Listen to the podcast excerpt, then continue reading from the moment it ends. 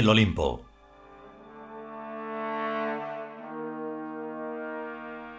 Vigésimo noveno capítulo. Primera parte.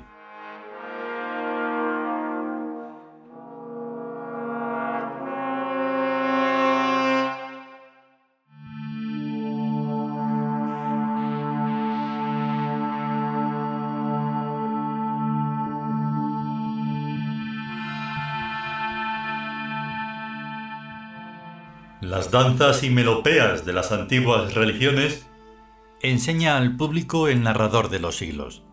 Tenían y tienen por objeto instar a quienes gobiernen la realidad a ser benévolos con sus cantantes y danzarines y a interesarlos en sus terrenales problemáticas. Hay algo de infantil en el asunto, una astucia bastante burda y primitiva, pero muy susceptible de irse refinando según van progresando y evolucionando la civilización. Eso es cierto, pues ese es el juego convicto del arte.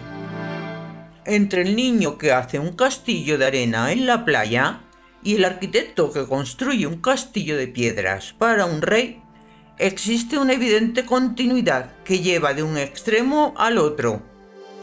Y entre el niño que hace pajaritos de barro y el avión más sofisticado existe la misma evidente continuidad que lo detalla. Por alguna razón que desconocemos, la gente civilizada ha acortado el alcance de sus objetivos y ya no se hacen ballets para los dioses ni para regir los temas del mundo, sino para la burguesía.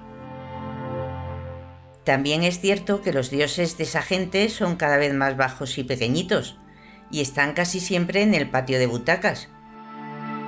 Dime qué dioses tienes y te diré qué tal de grande y poderoso eres.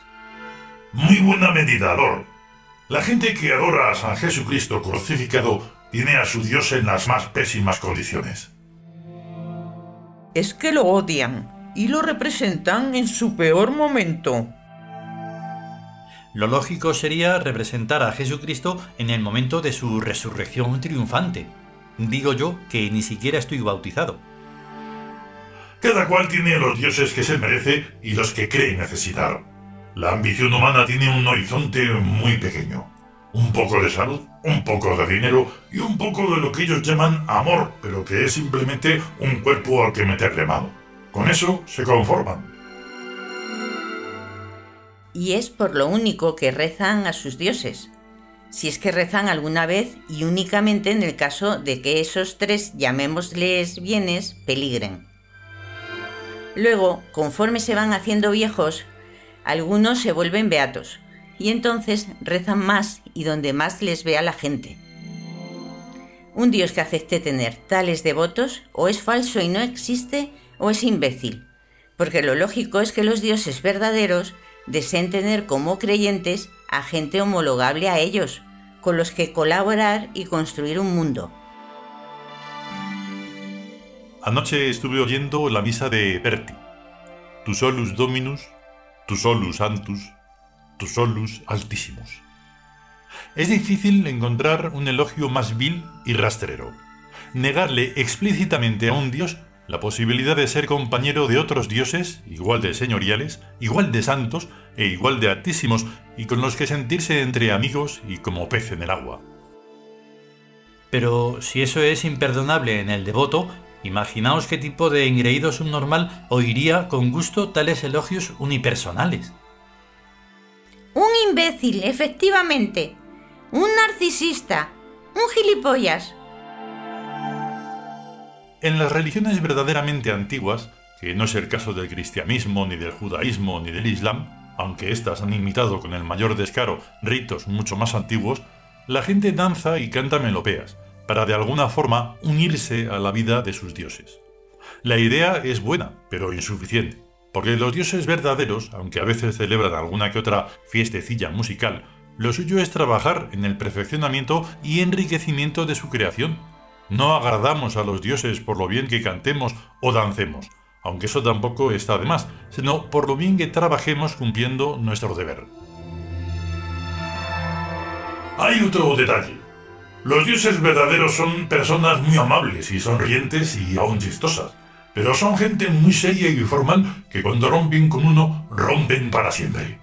Nada de hoy nos llevamos bien, mañana nos llevamos mal y pasado mañana volvemos a llevarnos bien y pelillos a la mar. Ni hablar. O somos hondamente fieles a los dioses día tras día, o nos mandan a la mierda y nos indoran para siempre jamás. Eso es lo que se resisten a aceptar los humanos infantiloides. Ellos quieren ser tratados como niños pequeños a los que se les ha de perdonar todas las travesuras que les dé la gana hacer, sin darse ni siquiera cuenta de que hay también niños pequeños a los que se les educa sin pasarle ni una. Claro que esto último solo suele ocurrir en las clases ricas verdaderamente superiores.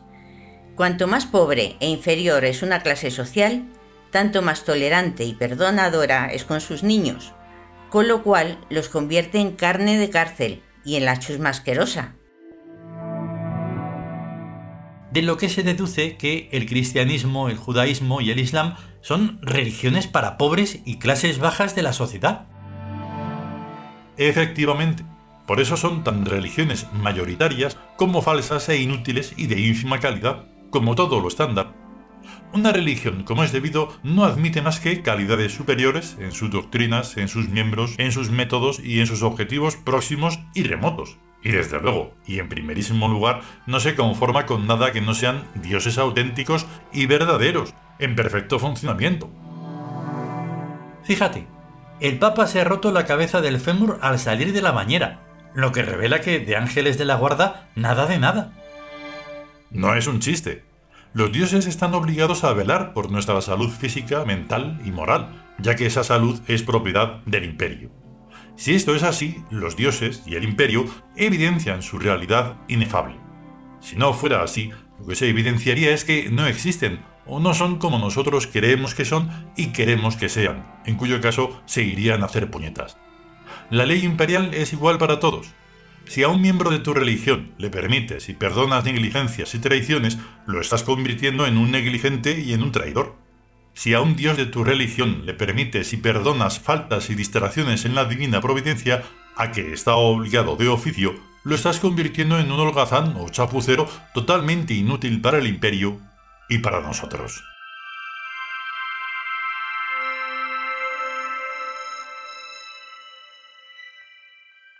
Continuará.